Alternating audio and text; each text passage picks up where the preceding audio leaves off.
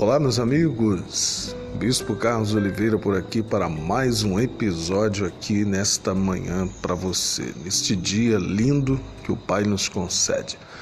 Vamos em Mateus 11, 29, que falávamos ontem, é, quando ele disse: Tomai sobre vós o meu jugo e aprendei de mim, que sou manso e humilde de coração, e achareis descanso para as vossas almas. E no versículo 30 ele diz: Porque o meu jugo é suave, meu fardo é leve. Então, se você realmente quer um alívio para a sua vida, se você quer encontrar um descanso, livramento, a libertação, é necessário aprender com o Senhor Jesus. E ele tem muito a nos ensinar a respeito das nossas vidas. Ele nos ensina até mesmo a orar. Ele nos ensina a estarmos nele.